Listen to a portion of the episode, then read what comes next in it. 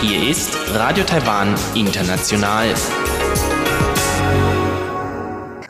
Herzlich willkommen zum halbstündigen deutschsprachigen Programm von Radio Taiwan International an diesem Sonntag, den 26. April.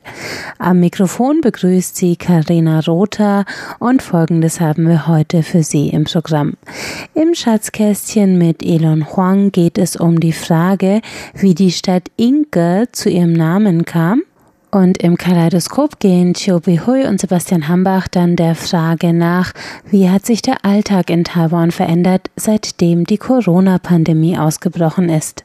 Mehr dazu gleich nach dem Schatzkästchen.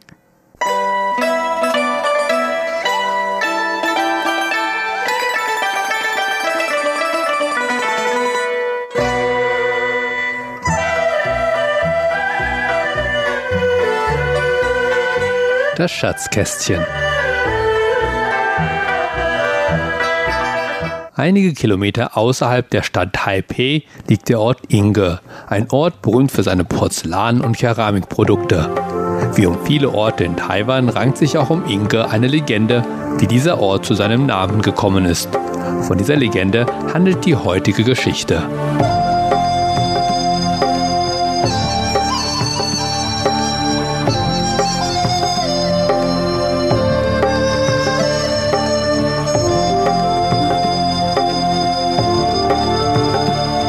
Als die Mandschu China überrannten und die Ming-Dynastie nach und nach verdrängten, musste sich der Ming-treue Admiral Zheng Chenggong mit seinen Getreuen nach Taiwan zurückziehen. Zheng Chenggong landete mit seinen Truppen im Süden Taiwans in der Gegend des heutigen Tainans, wo er nicht nur auf die seit Tausenden von Jahren dort lebenden Ureinwohner traf, sondern auch auf die Holländer, die Taiwan besetzt hatten und dort einige befestigte Stützpunkte erbaut hatten. Weder die Holländer noch Zheng Chenggong wollten Taiwan mit der Gegenseite teilen und somit kam es zu heftigen Auseinandersetzungen.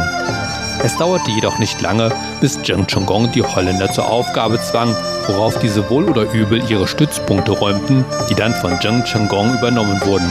Doch Zheng Chenggong wollte sich nicht mit dem Süden Taiwans zufrieden geben und so führte er seine Truppen nach Norden.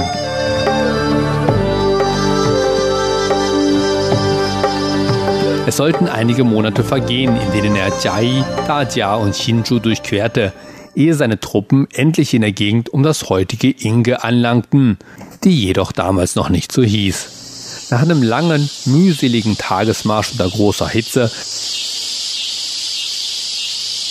brach der Abend langsam über das Land hinein und Zheng Chenggong bemerkte, wie müde seine Truppen vom langen Marsch waren. Er wusste, dass es das Beste sein würde, seine Soldaten ein Lager aufschlagen zu lassen, damit sie sich eine gute Nachtruhe gönnen könnten. Doch zunächst schickte er einige Kundschafter aus, die die Umgebung inspizieren sollten. Erst als diese zurückgekehrt waren und ihm meldeten, dass alles sicher schien, gab er den Befehl, das Lager aufzuschlagen. Alles schien ruhig und bis auf die Wachen fielen die erschöpften Soldaten auf ihre Ruhelager.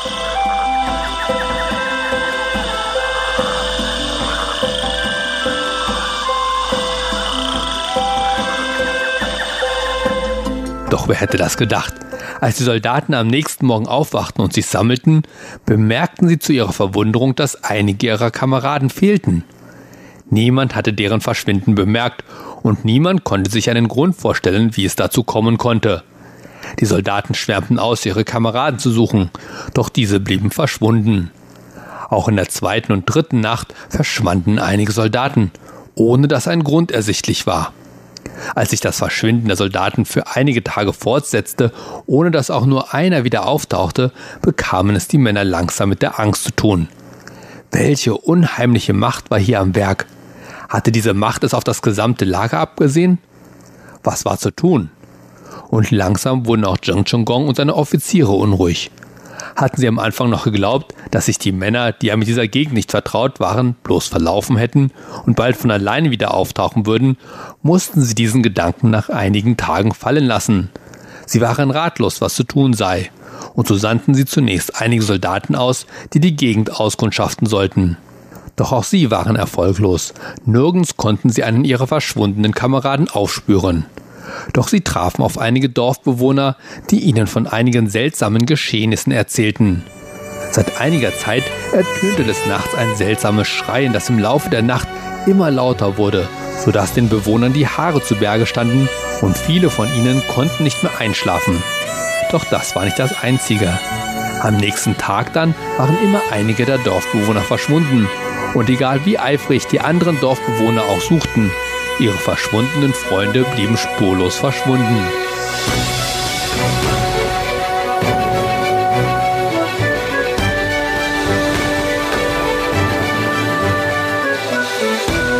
Als die Kundschafter diese Geschichte vernahmen, kehrten sie umgehend ins Lager zurück, um Zheng Chenggong davon zu berichten. Dieser war auf das Höchste verwundert, doch er war kein Mann, der sich leicht einschüchtern ließ. Er war eher besorgt um die Sicherheit sowohl seiner Soldaten als auch der Dorfbewohner. Er überlegte, was zu tun sei.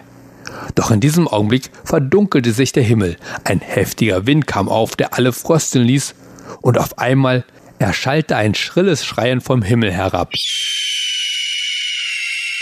Alle schauten voller Schrecken zum Himmel hinauf, und was sie dort sahen, ließen ihnen die Haare zu Berg stehen. Am Himmel schwebte ein Vogel so groß wie ein Haus. Seine Augen blitzten messerscharf auf die vor Schreck erstarrten Soldaten herab, sein riesiger Schnabel stach spitz hervor, und an seinem mächtigen Schwanz sah man einen großen Haken. Die meisten Soldaten waren wahrscheinlich so von Angst erfüllt, dass ihnen nicht auffiel, wie prächtig bunt das Gefieder des unheimlichen Vogels war. Einer seiner riesigen Flügel war genug, um den Himmel zu bedecken, und ein Flügelschlag konnte einen Wind aufkommen lassen, der einen Mann von Osten nach Westen blies. Jing Chongong dämmerte es, dass dieser Vogel der Grund für das Verschwinden seiner Soldaten und der Dorfbewohner war. Ganz sicher waren diese von dem Vogel zumindest entführt worden und vielleicht sogar verschlungen worden. Umgehend befahl er einer Kompanie, dass sie den Vogel verfolge und zur Strecke bringe. Doch wer hätte das gedacht? Es dauerte nicht lange und einige der ausgesandten Soldaten kamen zurück, schwer verletzt und mit schrecklichen Nachrichten. Der mächtige Vogel hatte die meisten Soldaten getötet und aufgefressen. Nur mit Mühe und Not hatten die zurückgekehrten Soldaten sich retten können und das auch nur mit schweren Verletzungen. Zheng Chenggong entschied sich, diese Angelegenheit selber in die Hand zu nehmen. Er befahl, dass man ihm einen riesigen Bogen und die passenden Pfeile dazu herstellen solle. Dann machte er sich mit einigen ausgesuchten Männern auf die Suche nach dem Monstervogel. Sie marschierten in Richtung der Berge, wo Zheng Chenggong den Vogel vermutete. Und tatsächlich, nachdem sie einen langen Fußmarsch hinter sich hatten, sahen sie den Vogel auf einem Gipfel sitzen, wo er sich auszuruhen schien. Zheng Chenggong befahl seinen Männern, sich zu verstecken, und auch er suchte Deckung hinter einem mächtigen Baum. Dort wollte er auf eine günstige Gelegenheit warten, den Vogel anzugreifen. Nicht lange danach breitete der Vogel seine riesigen Flügel aus und erhob sich in die Lüfte. Jetzt sah Zheng Chenggong seine Gelegenheit gekommen. Er griff zu Pfeil und Bogen und schoss den Monstervogel mitten ins Herz. Der Vogel schrie vor Schmerz laut auf, doch er fiel nicht. Trotz des Blutspalls, der aus seiner Brust schoss, flog er weiter in die Berge hinein. Zheng Chenggong wollte sicher gehen, dass der Vogel auch tödlich getroffen sei so schickte er einige der Soldaten begleiteten dem Vogel hinterher. Diese eilten dem Vogel hinterher, über Stock und Stein, über die steilen Berge und zwischen die Wälder hindurch. Doch so sehr sie auch nach dem verwundeten Vogel Ausschau hielten, nirgends konnten sie seinen Leichnam finden.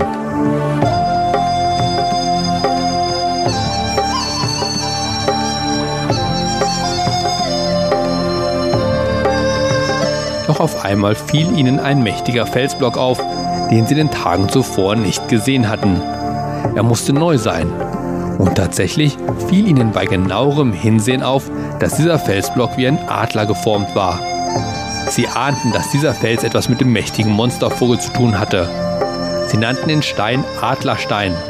In der Muttersprache dieser Soldaten, die aus der Provinz Fujian kamen, dort wo man das sogenannte Minnan-Dialekt spricht, hieß das Ingelshi und so wurde die Stadt, die dort später gegründet wurde, Ingel genannt. Und so geht die Geschichte hinter dem Namen der Stadt Inge. Das war das Schatzkästchen mit Elon Huang und hier geht's gleich weiter mit dem Kaleidoskop.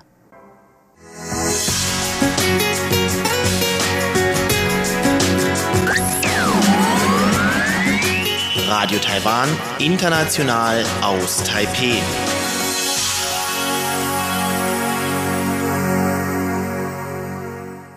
Es geht weiter mit dem Kaleidoskop zu dem Thema, wie sich der Alltag in Taiwan seit Corona verändert hat.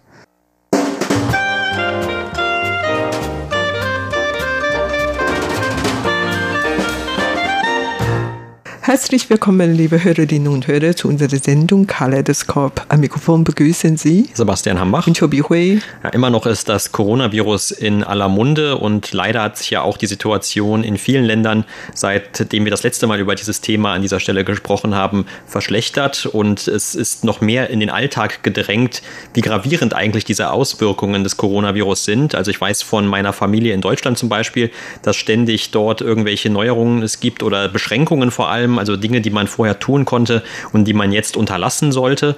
Und das macht natürlich auch manchen ziemlich zu schaffen, gerade vielleicht auch den Leuten, die ja eigentlich jetzt eine Arbeit hätten, aber weil eben das Virus sich in einer Form auswirkt, negativ auf ihre Arbeit, jetzt nicht mehr zu dieser Arbeit hingehen können und so weiter. Und solche ähnlichen Entwicklungen hat es auch in Taiwan gegeben oder gibt es auch in Taiwan. Also die Auswirkungen auf das alltägliche Leben. Allerdings muss man auch sagen, dass wir in Taiwan bisher eigentlich Glück gehabt haben oder eben, dass die Regierung auch hier einiges getan hat oder die zuständigen Behörden und Fachleute, um uns von solchen weitgreifenden Auswirkungen zu verschonen.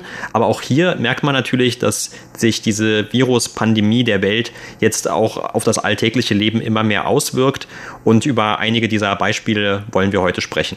Ja, genau. Also ich bezeichne mich als ein Opfer von Covid-19, weil wegen der Arbeit habe ich am vergangenen Wochenende ein neuer Laptop gekauft. Ich hatte zu Hause schon einen alten, aber weil der zu alt ist und ich gehe davon aus, dass ich bald dann nur zu Hause arbeiten kann und daher habe ich schon eine gekauft und natürlich muss ich tief in die Tasche greifen, so habe ich mir dann einen Laptop gekauft. Und das ist nur ein kleines Beispiel dazu. Und da merkt man eigentlich auch bei uns im Haus, es hat schon tatsächlich viele Änderungen gegeben im Gang trafen, treffen wir eigentlich immer selten, immer wenige Kollegen, die zur Arbeit gekommen sind. Das heißt, die Hälfte der Mitarbeiter müssen jetzt schon zu Hause arbeiten. Und von zu Hause aus arbeiten muss man natürlich einen guten Laptop oder Computer haben. Und ich habe, wie gesagt, vor kurzem einen neuen gekauft. Und nicht nur ich, sondern unser Leiter Carlson Huang, der hat mir auch vorhin gesagt, dass er auch vor zwei, drei Tagen einen neuen gekauft gekauft. Und das kostet natürlich viel Geld. Das ist zum einen.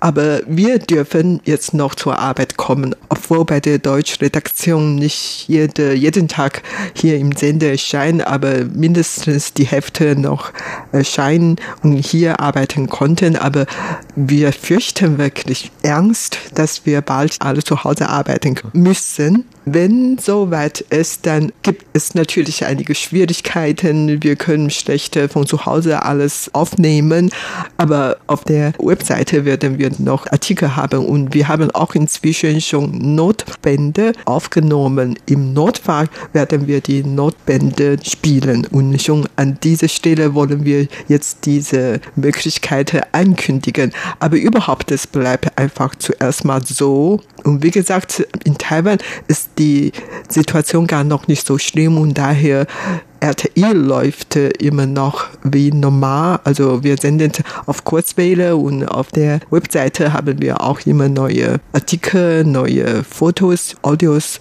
und Videos aber betroffen sind, dass wir jetzt keine Briefe mehr von Deutschland, von der Schweiz, Österreich oder anderen Ländern bekommen, weil der Postverkehr zwischen Taiwan und Europa jetzt eingestellt worden ist.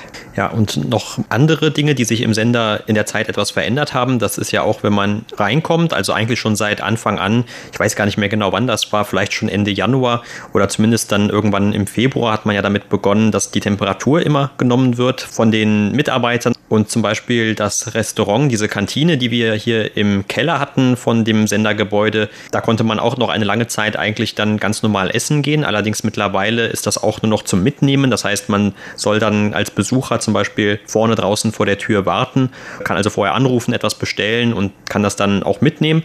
Das heißt also auch die Restaurantmitarbeiter, die sind jetzt nicht ganz ohne Arbeit, aber es ist doch schon etwas anders vom Ablauf her.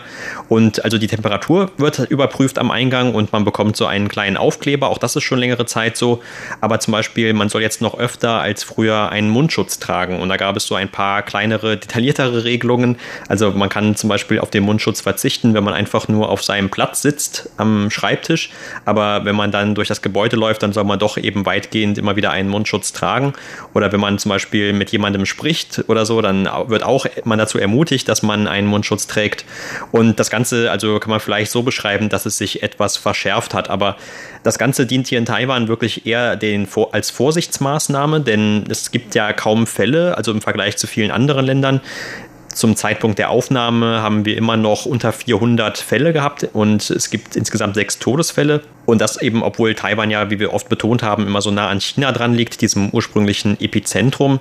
Trotzdem, die meisten Leute machen eigentlich alles mit, muss man auch beobachten. Also zum Beispiel, was diesen Mundschutz Tragepflicht angeht. Das wird jetzt auch sehr streng umgesetzt, zum Beispiel im öffentlichen Personennahverkehr. Als wir vor ein paar Wochen das letzte Mal über dieses Thema gesprochen hatten, da hieß es noch, man müsse nicht unbedingt einen Mundschutz tragen, wenn man jung und gesund ist. Aber wenn man irgendwie Krankheitssymptome hat, dann soll man das natürlich tun. Und mittlerweile ist das eine absolute Pflicht, dass man einen Mundschutz trägt. Also egal, ob man mit der Bahn fährt, mit der Metro oder mit einem Bus.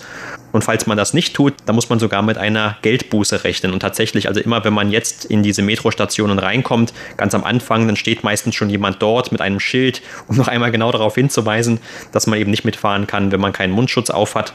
Oder ansonsten eben im schlimmsten Falle, wenn man später erwischt wird, dann muss man eine Geldbuße zahlen zwischen umgerechnet 100 Euro und 450 Euro. Ja, so viel Bußgeld möchte ich nicht zahlen. Und daher einmal passiert bei mir, ich wollte ja mit der U-Bahn fahren fahren, aber ich habe meine Mundschutz vergessen zu Hause und dann bin ich nach Hause gelaufen, um den Mundschutz zu holen. Eine Möglichkeit ist eigentlich, dass ich zu den Apotheke gehen und dort kann ich eigentlich keine medizinische Mundschutz bekommen. Allerdings ein Mundschutz aus Stoff kann ich noch ergattern, aber das habe ich nicht getan. Ich bin schnell nach Hause gelaufen, weil meine Wohnung liegt nicht weit von der U-Bahn-Haltestelle und Apropos Mundschutz, also Mundschutzverteilsystem hatte es sich eigentlich in der letzten Zeit schon einige Male geändert. Also anfangs konnte man jede Woche nur zwei Mundschutze bekommen und dann drei und jetzt ist schon so weit, dass man alle 14 Tage, zwei Wochen neun Mundschutze bekommen und das habe ich auch immer bekommen.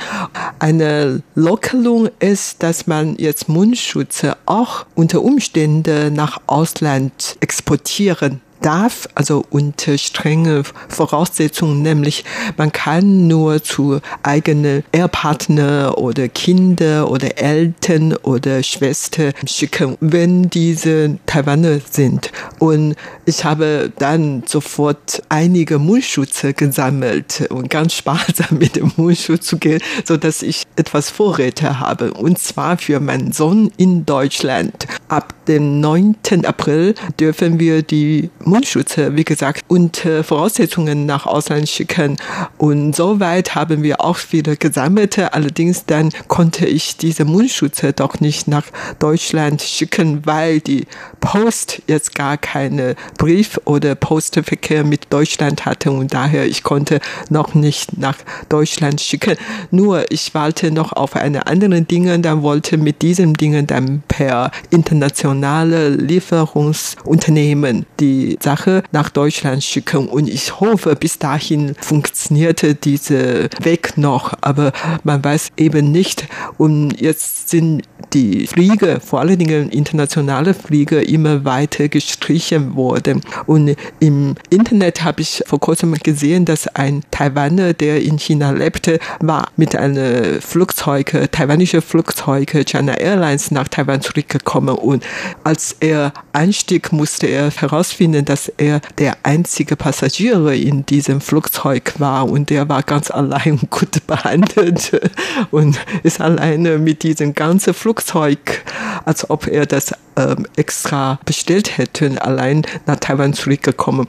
Und das passierte eigentlich auch bei der Hochgeschwindigkeitseisenbahn. Und ich habe auch in einem Beitrag gelesen, dass ein Passagier in einer Hochgeschwindigkeitseisenbahn war und als die Bahn fuhr, dann hat er festgestellt, dass er ganz alleine im Waggon war und er hat sofort ein Foto aufgenommen. Und das passierte eigentlich immer öfters. Und vor kurzem sollte ich eigentlich nach Südtaiwan fahren, um an eine Trauerfeier teilzunehmen. Aber ich bin dann von dieser Aufgabe entlassen mit dem Argument, dass wenn ich mit der Hochgeschwindigkeitseisenbahn fuhr, könnte es schon gefährlich für meine Gesundheit sein und so, dass der Trauerveranstalter hat dann gesagt, dass ich nicht unbedingt daran teilnehmen sollte. Und so habe ich viel Zeit und Nerven gespart.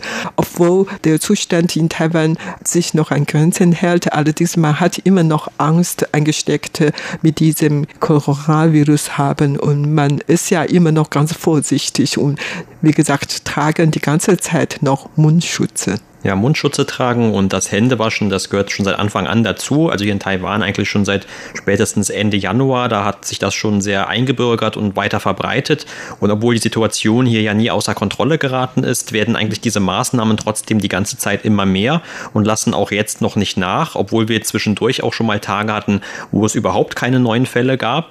Aber trotzdem, also du hast ja auch gerade zum Beispiel diese Mundschutzrationen erwähnt und dass es da einige Veränderungen gegeben hat. Und zwar auch nicht nur mit Bezug zu zum Exportieren ins Ausland. Denn das wird jetzt vielleicht nur noch dadurch erschwert, wie du schon sagtest, dass jetzt die einzelnen Länder nicht mehr unbedingt untereinander noch diese Postverbindung anbieten, aber das darf man jetzt zumindest wieder. Und damals im Januar hatte man ja schon zum Beispiel die Exporte komplett verboten. Also insofern ist, handelt es sich dabei um eine kleine Lockerung. Aber auf der anderen Seite zum Beispiel, was die Rationen für die Leute sind, die sich in Taiwan aufhalten, da hat sich auch einiges getan. Zum Beispiel ganz am Anfang, da konnte man ja nur wenige Masken pro Woche überhaupt ergattern und eine Zeit lang vielleicht, als das noch gar nicht rationiert wurde, gar keine.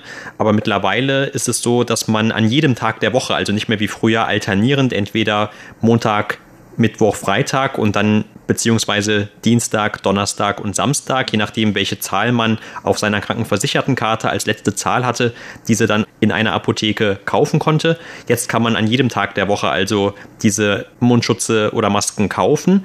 Allerdings kann man jetzt auch nicht mehr jede Woche kaufen, sondern nur noch alle zwei Wochen, aber dafür dann eben viel mehr als vorher. Also jetzt schon neun Stück für 14 Tage, anstatt eben wie früher nur drei pro Woche. Also insofern ist auch da die Zahl etwas mehr geworden. Und das hängt natürlich auch damit zusammen, dass dann hier in Taiwan sich diese Produktionskapazitäten von den Mundschutzen erhöht haben. Und wir haben ja auch schon zum Beispiel auch auf der Webseite oder in anderen Programmen darüber berichtet, dass Taiwan ja auch jetzt schon an andere Länder diese Mundschutze gespendet hat. Und da kann man natürlich erkennen, dass Mundschutze auch nicht ein so knappes Gut hier in Taiwan sind, wie das in vielen anderen Ländern der Fall ist. Aber wenn man jetzt guckt, was hat sich also wirklich geändert im Alltag? Also ich muss zum Beispiel sagen, wenn man mit dem öffentlichen Nahverkehr fährt, mir ist eigentlich noch nicht aufgefallen, dass da sehr viel weniger Menschen unterwegs sind. Und Anfang April zum Beispiel, da hatten wir ja auch noch ein großes Fest, dieses Qingming-Fest oder Grabwegefest. Und während diesem Fest, da sind eigentlich auch noch relativ viele Menschen unterwegs gewesen, um die Gräber ihrer Ahnen zu reinigen, zu säubern. Und das hatte auch so die Behörden ein bisschen schockiert, weil die eigentlich auch gesagt hatten, dass man das möglichst doch unterlassen sollte oder nochmal genau drüber nachdenken sollte, damit es nicht zu so großen Menschenansammlungen kommt. Und im Nachhinein hat man dann festgestellt, dass doch eigentlich noch recht viele Leute dort dann unterwegs waren in ganz Taiwan. Und dann hat man auch recht schnell dann zum Beispiel entschieden, weil das ein langes Wochenende war, an dem Montag hat man dann bekannt gegeben, jeder, der an bestimmten Sehenswürdigkeiten war, also der diese Zeit auch noch dazu genutzt hat, um vielleicht ein bisschen in Taiwan herumzureisen, der durfte dann 14 Tage lang nicht mehr zur Arbeit kommen. Also das kam zum Beispiel dann auch hier im Sender. Da gab es diesen Befehl sozusagen, also wer dann in dieser Zeit auch an diesen elf Sehenswürdigkeiten, die bekannt gegeben wurden, war, der soll dann eben die nächsten zwei Wochen zu Hause bleiben und seinen eigenen Gesundheitszustand überprüfen. Und sowas kam natürlich für viele Leute dann auch recht plötzlich und man musste sich, wenn man tatsächlich an einem solchen Ort war, dann arbeitsmäßig etwas umstellen. Ja, und betroffen sind natürlich viele Geschäfte in verschiedenen Branchen. Und du hast ja vorhin von dem Restaurant in unserer Kantine gesprochen. Tatsächlich, die Kunden dürfen jetzt nicht mehr in den Sender kommen. Die sollten einen bestimmten Abstand halten und draußen auf deren Essen warten. Und viele Restaurants hier in der Nähe, die sind eigentlich auch inzwischen schon geschlossen worden. Oder die bieten eigentlich nur das Essen zum Mitnehmen. Also im Innenraum dürfen die Kunden gar nicht mehr rein und so. Und zu dem Haarsalon, den ich jeden dritten Tag besuchte, deren Geschäfte ist auch deutlich zurückgegangen. Ich habe gemerkt, dass da gar nicht mehr so viele Kunden waren und ich musste jedes Mal nicht warten. Ich wurde sofort behandelt und so. Ah, da ähm, kenne ich auch noch ein Beispiel.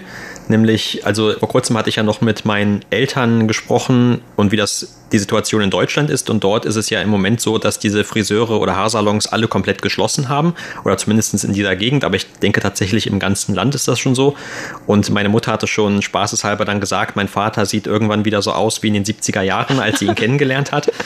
Und dann habe ich auch, als ich das letzte Mal hier in Taiwan war beim Friseur, die Friseurin gefragt, wie das denn aussieht, ob sie weniger Geschäft haben. Und sie sagt, es ist schon ein bisschen weniger geworden. Aber bei denen war das eigentlich etwas umgekehrt als in deinem Falle. Die haben nämlich gesagt, die nehmen jetzt nur noch Leute mit Termin, also nicht mehr jemanden, der einfach nur vorbeikommt und dann vielleicht auch dort wartet, weil die wollen dann genau überprüfen können, wer da war und woher die Leute kamen und dass sie vielleicht auch irgendwelche Kontaktdaten von denen dann haben.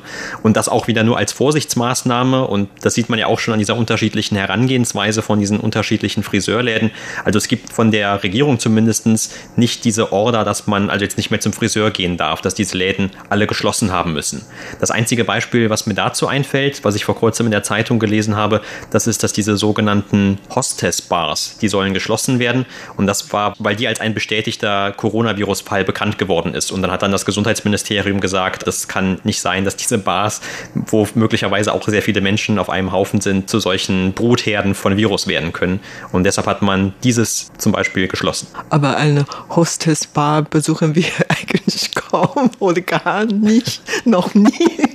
Und daher, das hat auf unser Leben eigentlich nicht so richtig ausgewirkt. Aber zum Beispiel eine Bäckerei, die ich seit Jahrzehnten immer besucht hatte, ist geschlossen. Und das tut mir furchtbar leid, weil ich ja gern deren Brot kaufte. Aber ansonsten merke ich, dass viele Restaurants, die oft von älteren Leuten besuchten, sind inzwischen zu, aber die Bars oder Kneipe oder Cafés, wo viele junge Leute zusammenkommen, die machten eigentlich noch sehr gute Geschäfte. Inzwischen vieles passierte, aber es gibt tatsächlich einiges Tabus. Jetzt auf jeden Fall darf man nicht nissen oder husten. Wir haben immer zum Scherzen gesagt, wenn man einen Sitz in U-Bahn haben möchte, dann soll man anfängt zu husten, dann bekommt man mehrere Plätze. Und tatsächlich, man ist irgendwie ganz beängstigt und wollte mit solchen Leuten nicht zu tun. Aber das passierte eigentlich schon ein paar Mal bei mir. Dann plötzlich juckte Hals und ich musste dann husten. Aber merkte ich, dass ich gar nicht richtig raushusten durfte da habe ich schnell eine Tablette genommen. Obwohl bei der Taipei U-Bahn sollte man eigentlich nichts essen, also kein Wasser, kein was, aber ich denke, eine Tablette darf man schon rein. Hättest du fast zweimal bestraft werden können. Einmal für das Essen und dann noch einmal, weil du bestimmt auch deinen Mundschutz kurz entfernen musstest. Ja, okay, das kann wirklich ganz gefährlich sein. Und bei der Epidemiezeit, da gibt es natürlich viele anderes, was normalerweise gar nicht so richtig passieren, aber gerade zu dieser Krisenzeit und in der Zeitung haben wir auch gelesen, dass inzwischen immer mehr Scheidungsfälle angemeldet wurden. Ich kann mir wirklich gut nachvollziehen, wenn zwei junge Leute, also junge Paare, wenn die den ganzen Tag nur zu Hause geblieben, also nicht zur Schule gehen, nicht zur Arbeit gehen und dann arbeiten zu Hause. Und kein Wunder, dass die dann äh, bestimmt auch ähm, Streitigkeiten geben. Im Endeffekt ist dann zu einer Scheidung geführt worden. Aber auf der anderen Seite habe ich auch gelesen, dass die Frauen Ärzte inzwischen mehr zu tun haben, weil immer mehr junge Frauen schwanger geworden, weil die vielleicht auch immer zu Hause geblieben sind und dann, naja, so, das ändert sich schon manche zu positiver Seite, manche zu negativer Seite, aber das Leben geht weiter. Das was für heute in unserer Sendung Kaleidoskop. Vielen Dank für das Zuhören. Am Mikrofon waren Sebastian Hammer und Chobi Hui. Und damit sind wir am Ende der heutigen deutschsprachigen Sendung von Radio Taiwan International. Das Gehörte finden Sie auf unserer Homepage unter www.de.rti.org.tv. Danke fürs Einschalten. Bis zum nächsten Mal.